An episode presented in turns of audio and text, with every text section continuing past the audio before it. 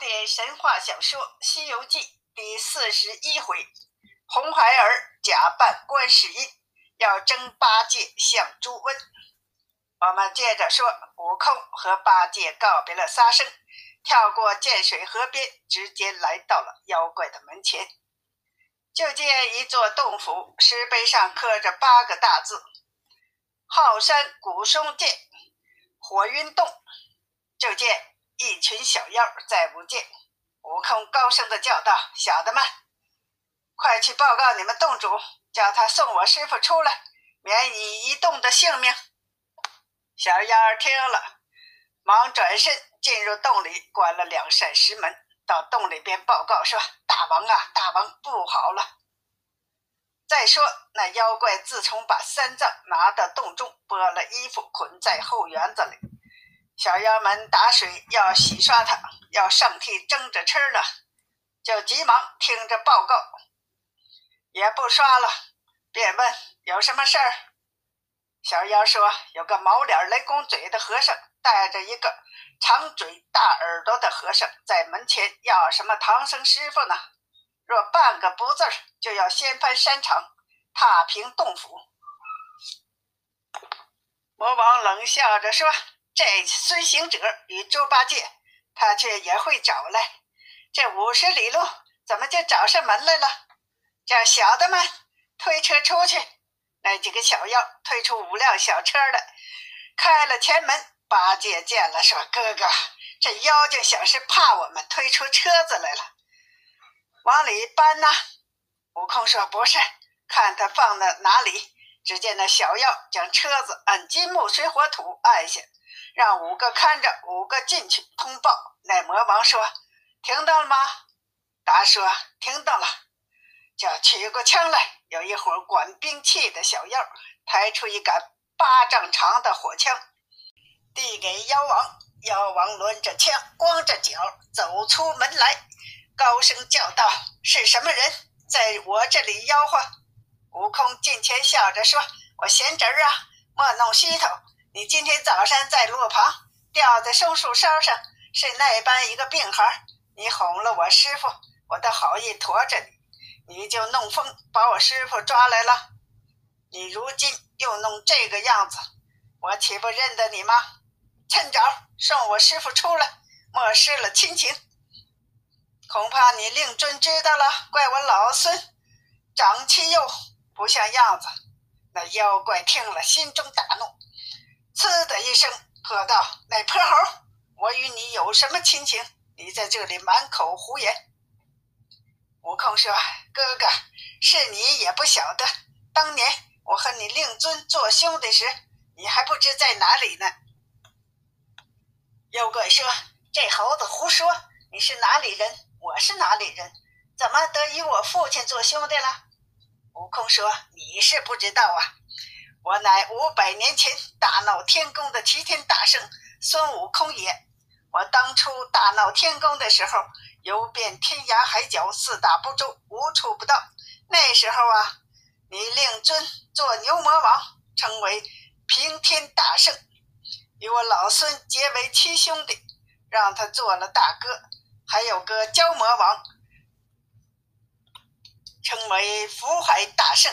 做了二个，又有个大鹏魔王，称为混天大圣；做了三个，又有个狮驼王，称为移山大圣；做了四个，又有个猕猴王，称为通风大圣；做了五个，唯有俺老孙身小，称为齐天大圣，排行老七。我老兄弟那时节耍时还不曾生你来。那妖怪听了哪里肯信，举起火枪就刺。悟空正是会家不忙，又使了一个身法，闪过枪，抡起棒，骂道：“你这小畜生，不识高低，看棍！”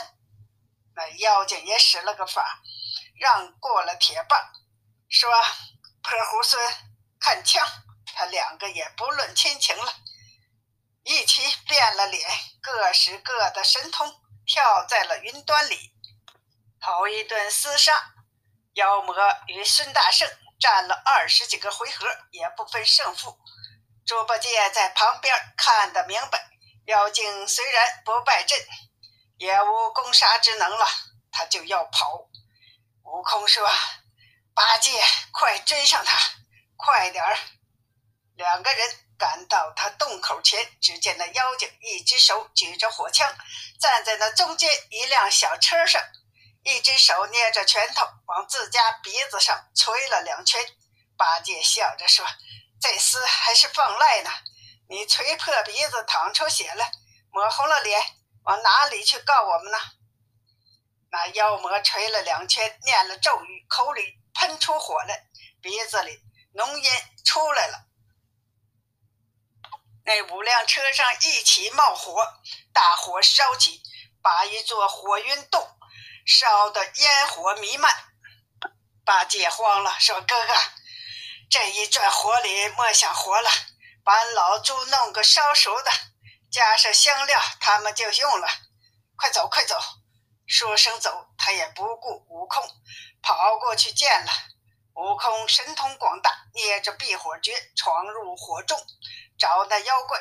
那妖怪见悟空来了，又吐上几口火，那火比以前更大了。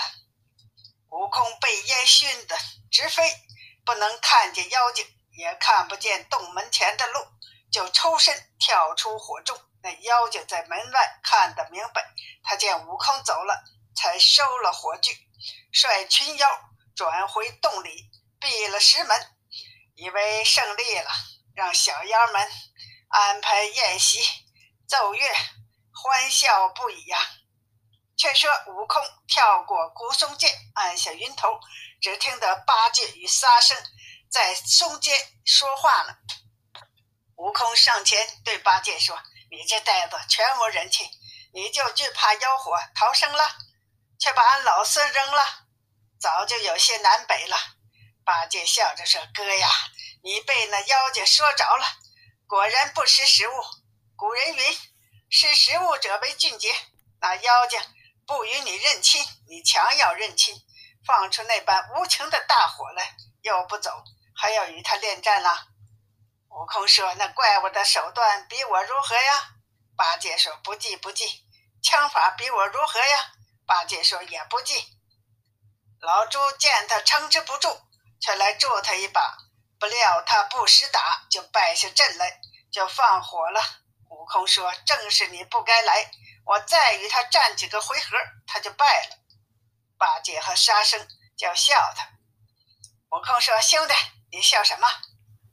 你有手段擒得那妖魔吗？破得那火阵吗？你若拿得妖魔救了我师傅，也是你的一大功劳啊！”沙僧说：“我也没什么手段，也不能降妖。我笑你两个都忙着了。”悟空说：“我怎么着忙了？”沙僧说：“那妖精手段不如你。”枪法也不如你，只是多了些火势，故不能取胜。若依小弟说呀，以相生相克拿他，有什么难呢？悟空听了，呵呵笑的。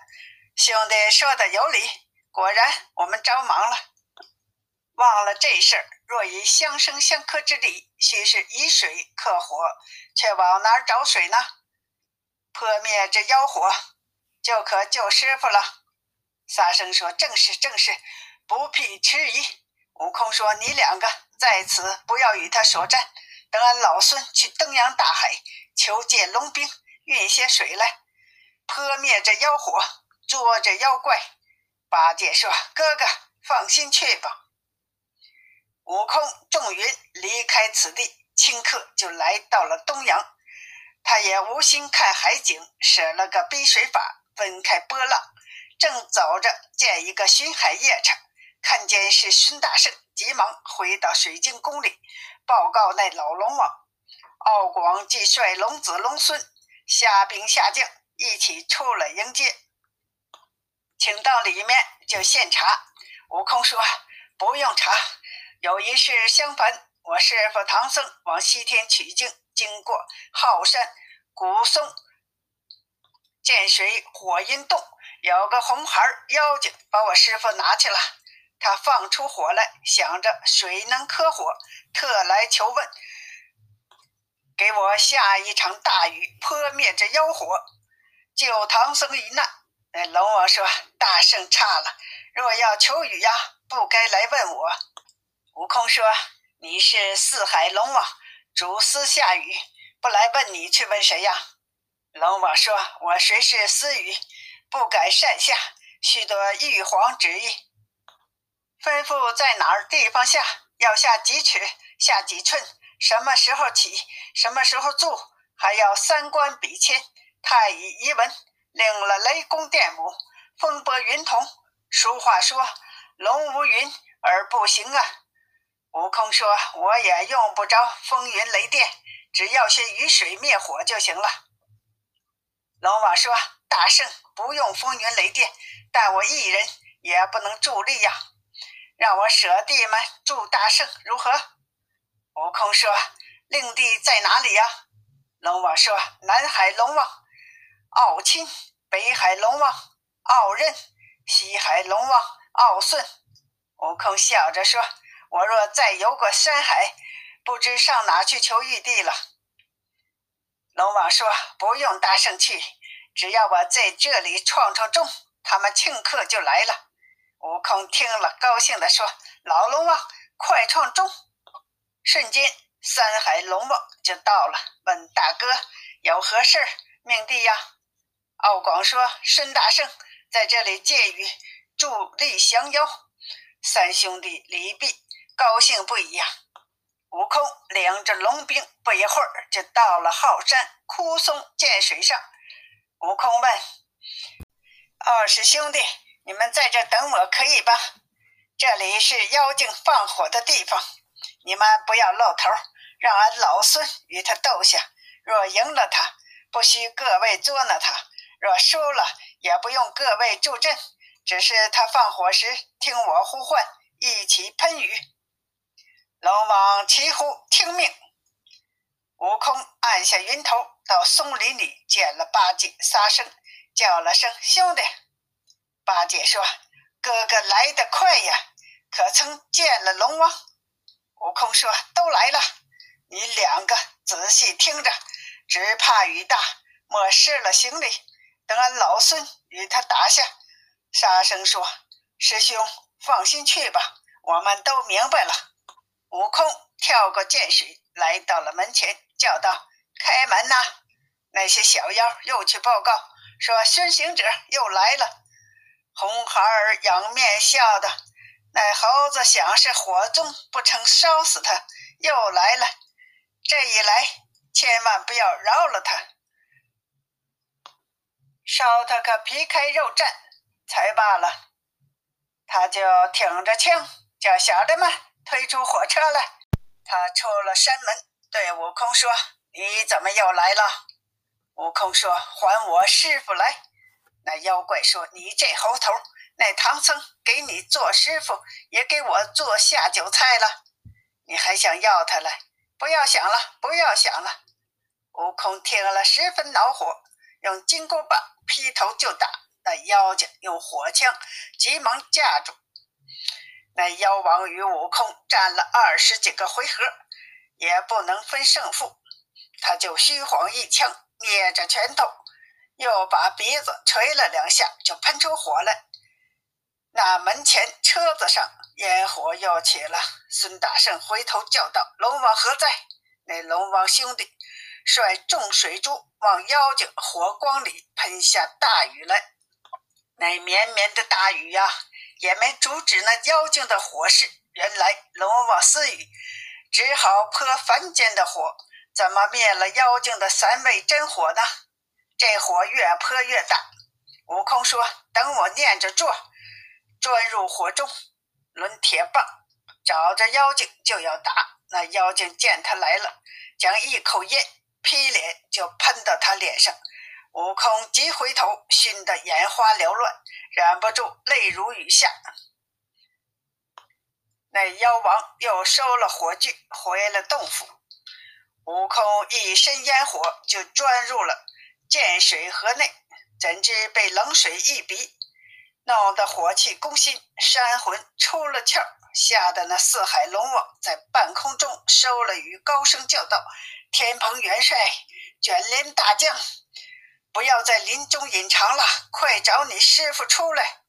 八戒与沙僧听他呼叫大号，急忙出了林子去找师傅。只见那涧水河翻滚波浪，急流下躺着一个人。沙僧见了，连忙跳下水来，把这个人抱了出来。原来这个人是悟空。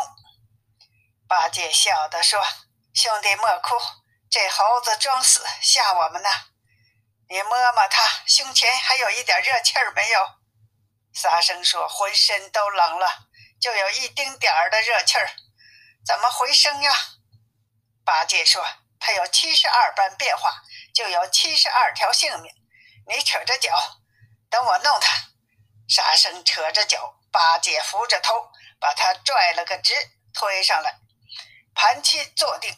八戒将两手搓热，捂住他的七窍，使了一个按摩禅法。原来那悟空被冰冷逼了，气阻丹田，不能出声，却幸得八戒不住的按摩揉擦，瞬间气通三关，开了窍了，叫了一声“师傅啊”。沙僧说：“哥呀，你生为师傅，死也喊师傅，快醒醒吧，我们在这里呢。”悟空睁开眼睛，说：“兄弟们在这里吗？老孙吃了亏。”八戒说：“你才发昏，若不是老猪救了你，也了了账了，还不谢我呀？”悟空起身仰面道：“二师兄弟在哪里呀？”那四海龙王在半空中答应说：“小龙在此伺候。”悟空说：“劳累你们了。”不成功果，请去改日再谢。龙王水族们自己就返回去了。沙僧搀着悟空一同来到松林下坐下，不一会儿就定神顺气儿，止不住泪流满面，又叫师傅呀。沙僧说：“哥哥，先不要烦恼，我们去哪里请兵呢？搭救师傅吧。”悟空说：“哪里请嘛？”沙僧说：“当初菩萨吩咐让我保护唐僧，也许我们叫天天应，叫地地应，哪里请救啊？”悟空说：“记得老孙大闹天宫时，那些神兵打不过我，这小妖精神通不小，必是比老孙手段大些，才降得他呀。天神不济，地杀不能。若要拿此妖精，必须请。”观世音菩萨才好。八戒说：“我去吧。”悟空笑着说：“也好吧，你去吧。若见了菩萨，只需低头礼拜，等他问你，你将地名、妖名说给他，再请他救师傅的事儿。他若肯来呀，一定能拿住这个怪物。”八戒听了，便驾起云向南飞去。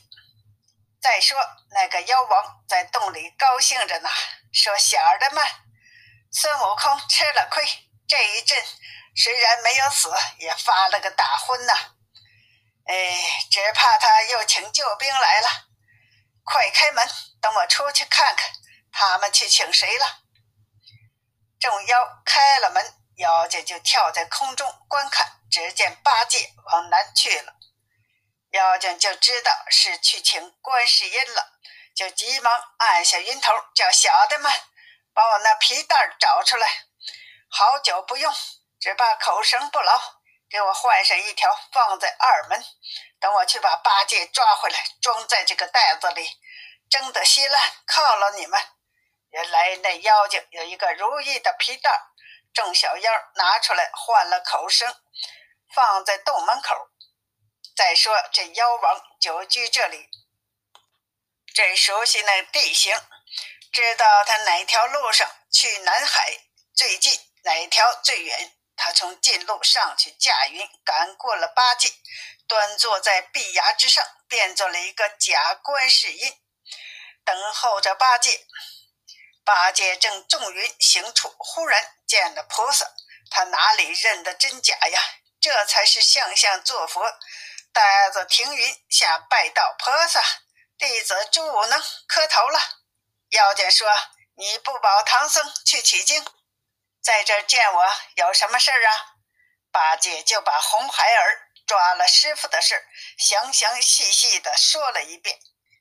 妖王说：“你跟我来吧。”八戒也不知好歹，就跟着他回山去了，也不去南海了。不一会儿，到了门前，妖精进去，八戒也跟着进来了。众妖怪齐呐喊，将八戒扑倒，装在了袋子里，缠上了口绳，高高的吊在了梁上。妖精现了本相，坐在当中，说：“猪八戒，你有什么手段，就敢保唐僧去取经，就敢请菩萨降我？你大睁着两个眼睛！”还不认得我是圣婴大王吗？如今拿你吊的三五天，蒸熟了，尝吃小药。八戒听了，在里面骂道：“破怪物，十分无礼！你百万千万骗了我吃，叫你一个个遭瘟。”呆子骂了又骂，嚷了又嚷，也没办法出来。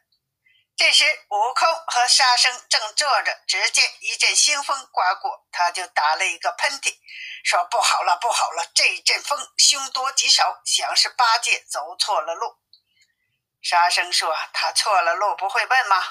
悟空说：“想必撞见妖精了。”沙僧说：“撞见妖精，他不会跑吗？”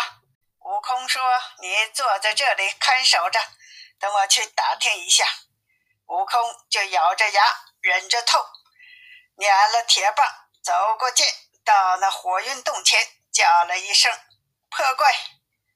那把门的小妖又报说：“孙行者在门外叫呢。”那妖王传令叫拿了。那小妖持刀枪，齐声呐喊，开了门，喊：“拿住他，拿住他！”悟空果然疲倦，不敢相迎。将身钻在了路旁，念了个咒，变就变成了一个包袱。小妖看见，说：“大王啊，孙行者丢下包袱走了。”妖王笑着说：“那包袱也没什么值钱的，背进来，拆了当补丁吧。”一个小妖把包袱背了进去，也不知是悟空变的。悟空说：“好啊，这个包袱背着了。”那妖精把包袱丢在一边，悟空假中又假，又拔了一根毫毛，吹了口仙气，变了个一模一样的包袱。他的真身却变成了个苍蝇，钉在了门框上。只听得八戒在那里哼哼哼的，像一个瘟猪一样。悟空嗖的飞了，原来他掉在皮带里，悟空钉在皮带上。要听他骂妖怪，这么会骗人！这个妖怪怎么变成了个假的观音菩萨，哄我来，吊我在这里，还说要吃我呢？等我师兄来的。